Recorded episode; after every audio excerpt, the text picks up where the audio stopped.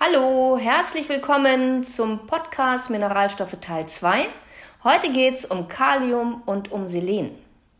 Neben Magnesiummangel ist Kaliummangel nämlich einer der häufigsten Gründe für Erschöpfung, schlechte Ausdauerleistung und das Benötigen von langen Erholungsphasen im Sport.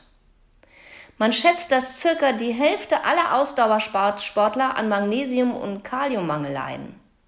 Wir brauchen Kalium, um die Energiespeicher in den Muskeln aufzubauen.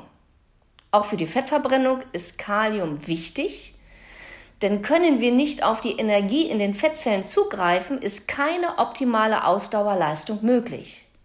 Außerdem wird Kalium verwendet, um die ATPs, also die Energiespeichermoleküle, aufzubauen. Ihr seht, für Sportler ist ausreichend Kalium wirklich ein Muss. Aber nicht nur für Sportler. Vielleicht kennst du das Gefühl vom letzten Sommer oder Urlaub. Du hast dich eigentlich richtig schön ausgeruht, viel in der Sonne gesessen, gemütlich vor dich hingeschwitzt, bist aber komplett platt und energielos. Das ist das typische Kaliummangelgefühl unter anderem durch den Flüssigkeitsverlust. Was jetzt am besten hilft, sind kaliumreiche Obst- und Gemüsesäfte und kaliumreiches Mineralwasser. Trinkst du jetzt zum Beispiel noch eine Cola, dann war's das. Phosphathaltige Getränke wie Cola sorgen dafür, dass man gleich noch mehr Kalium und Magnesium ausscheidet. Müdigkeit ist somit komplett vorprogrammiert. Also mach es wie die Südländer mit ihrer mediterranen Kost und ess jede Menge Gemüse im Sommer. Ganz wichtig. Das gleiche gilt für Leute mit Bluthochdruck und das sind wirklich nicht wenige. Magnesium und Kalium sind wichtig für das Herz und einen niedrigen Blutdruck. Das Kalium, welches wir über Gemüse und Obst zu uns nehmen, wirkt aktiv in der Blutdruckregulation und senkt den Blutdruck wirklich erheblich. 70 Prozent aller Schlaganfälle werden durch hohen Blutdruck verursacht.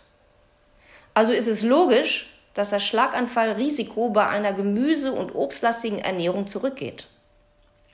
In Studien hat man zum Beispiel festgestellt, dass das vermehrte Essen von Obst und Gemüse ca. 30 bis 40 Prozent weniger Schlaganfälle ausmacht.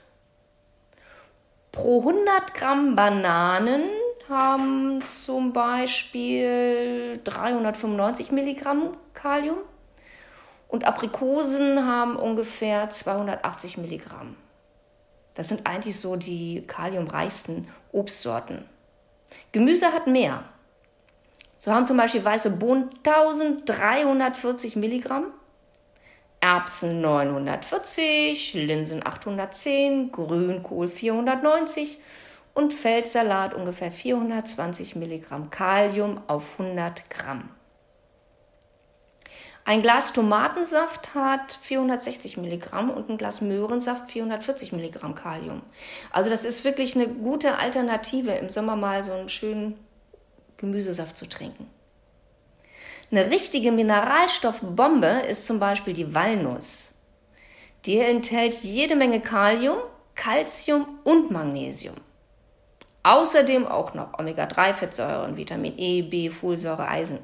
Also wenn du dir jetzt zum Beispiel morgens zum Frühstück mal eine Banane und ein paar Walnüsse in deinen Joghurt machst, dann kannst du den Tag schon voller Energie und Elan starten. So, Jetzt geht's weiter mit Selen. Selen macht nämlich glücklich und schützt vor Krebs. Das hört sich nicht nur toll an, das ist auch so. Man hat inzwischen in einigen Studien festgestellt, dass Personen mit niedrigen Selenwerten oft ängstlich und depressiv werden. Selen wirkt auf die Botenstoffe im Gehirn ein, sowie zum Beispiel auf das Serotonin.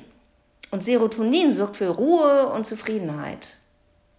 Und da depressive Menschen meist niedrige Serotoninwerte haben, gibt man ihnen oft zusätzlich Selen. Und das hilft. Außerdem fühlen sich viele Menschen durch Selenzugaben energiegeladener und schwungvoller.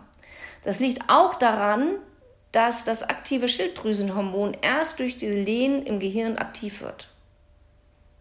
Aber auch im Alter ist Selen ganz wichtig. Es schützt nämlich vor frühem geistigen Verfall, vor freien Radikalen, welche die Gehirnzellen schädigen und bindet somit auch Schadstoffe.